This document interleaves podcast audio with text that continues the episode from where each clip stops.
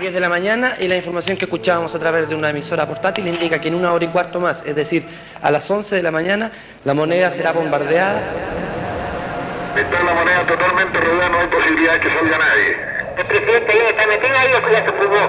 ¿Seguro que está el señor Allende ahí? Vemos que el presidente está en la moneda, o lo que queda es, cambio. Confort. Lo primero que se me viene a la mente es el bombardeo del Palacio de la Moneda, ¿no? Manuel Cabieses Donoso. Donde el presidente Allende y un grupo muy reducido de valientes defendían fue el último bastión de la institucionalidad eh, democrática del país.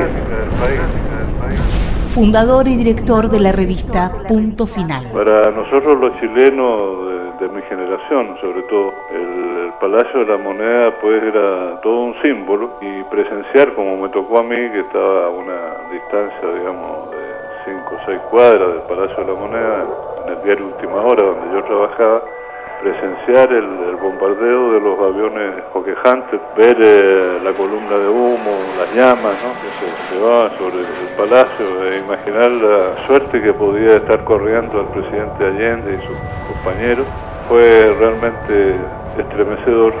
Y en mi memoria sigue siendo representativo del tajo brutal, diría yo, que sufrió la historia de Chile en ese momento. Lo que dice Flores es que quiere obtener unas condiciones decorosas para la entrega de, de Allende. No hay ninguna condición decorosa, pues puta que se imaginaba. Seguro que le decimos respetar en la vida y todavía hacemos mucho. No hay Durante los mil días de la Unidad Popular, la prensa chilena fue un territorio en disputa, aunque con fuerzas desparejas. La mayoría de los medios de comunicación intentaron socavar día y noche la imagen de un gobierno democráticamente elegido. El conjunto de los grandes medios de comunicación, y no solo los medios de comunicación, también todos los instrumentos de formadores de opinión, de ideología, me refiero a los centros de estudio, centros universitarios, estaban en manos de sectores conservadores o francamente golpistas.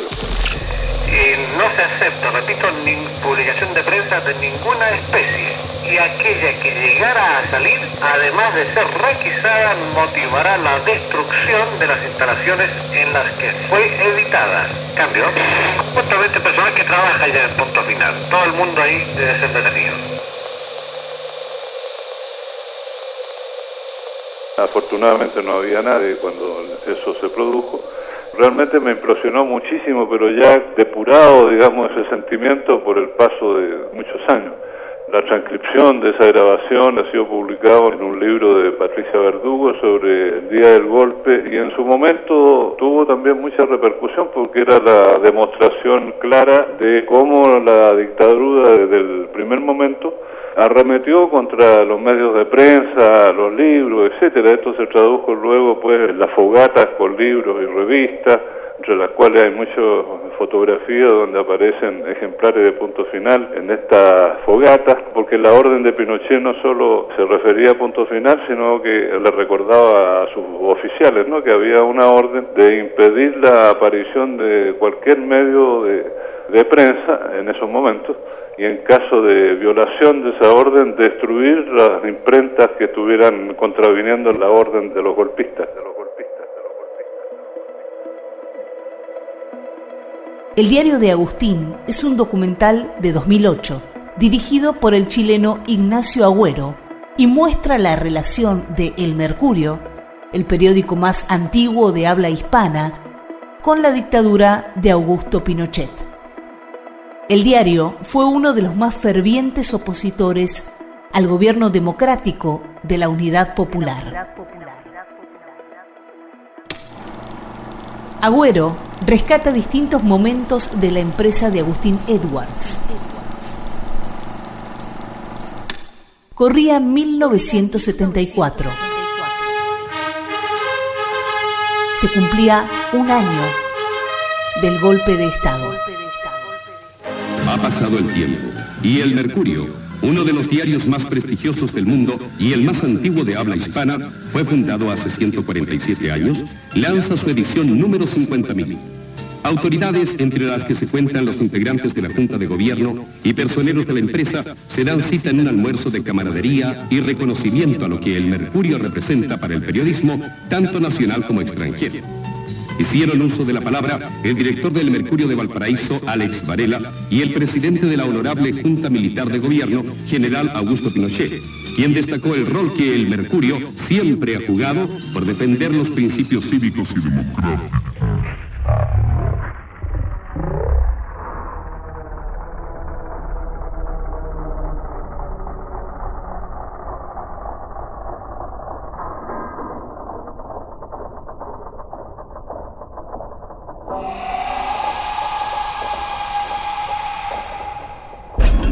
La empresa del Mercurio, por ejemplo, actualmente, Manuel Cabieses Donoso.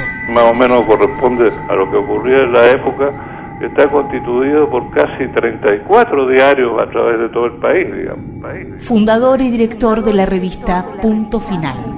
Hoy está documentado por eh, el famoso informe Church del Senado norteamericano del apoyo financiero que recibió el diario Mercurio y no solo un enorme apoyo financiero, digamos, sino que además trabajaba en connivencia con la CIA que tenía un equipo reforzado en Santiago y muchos editoriales, muchas líneas de trabajo periodístico, tanto del Mercurio como de varios otros medios de aquella época, eran elaborados por la oficina de la CIA que operaba en la Embajada Norteamericana. Eso también hoy día son registros históricos, ¿no? Lo que pasa es que eso se calla, se ignora, sobre todo en Chile. Puesto 5, puesto 3. Atención, puesto 5, puesto 3, adelante cambio. Hay una radio pirata, hay una radio pirata un poco más arriba de la radio agricultura, exhortando a la, a la población de la unidad popular a defender los gobiernos y salir a las calles. El papel del diario El Mercurio fue clave en el desarrollo del golpe de Estado. Se transformó en un actor político central para el plan del Departamento de Estado norteamericano de terminar con el gobierno socialista de Salvador Allende. Agustín Edwards se reunió el 15 de septiembre de 1970 con el entonces presidente norteamericano Richard Nixon. Su objetivo, comenzar a construir el golpe en Chile. Va a aplicar la ley marcial a toda persona que se le sorprenda con armas o explosivos. Va a ser fusilado de inmediato, sin esperar juicio sumario ni sumario. Los grandes medios de comunicación, tanto escritos como audiovisuales, Manuel Cabieses Donoso, estaban en manos de la derecha económica y política. fundador y director de la revista Punto Final. Comandaba este grupo la empresa del Mercurio, cuyo dueño, Agustín Edwards, inmediatamente después del triunfo de Allende viajó a Washington a pedir eh, al presidente Nixon la intervención norteamericana en Chile para impedir que Allende asumiera la presidencia de la República o en su defecto llevar adelante un plan destinado a derrocar su gobierno. Nixon lo recibió, Nixon lo atendió y Nixon dio las órdenes necesarias para que se comenzara a desarrollar el plan que va a culminar el 11 de septiembre del 73. 73. Ese plan fue llamado por la CIA Fórmula para el Caos y consistió en el asedio al gobierno de la Unidad Popular con acciones encubiertas y operaciones de desgaste contra su gestión. Para ello, los medios de comunicación, en especial el Mercurio, fueron fundamentales para moldear la opinión pública.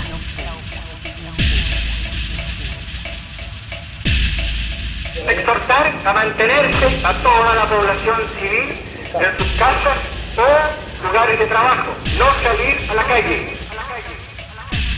Según el politólogo brasileño Luis Alberto Moniz Bandeira, la oposición controlaba hacia 1971 el 70% de los medios que recibían dinero de la Central de Inteligencia Norteamericana. Hay una comunicación, una información de personal de la Escuela de Infantería que está ya dentro de la moneda. Por la posibilidad de interferencia la voy a transmitir en inglés. They say that Allende committed suicide and is dead now.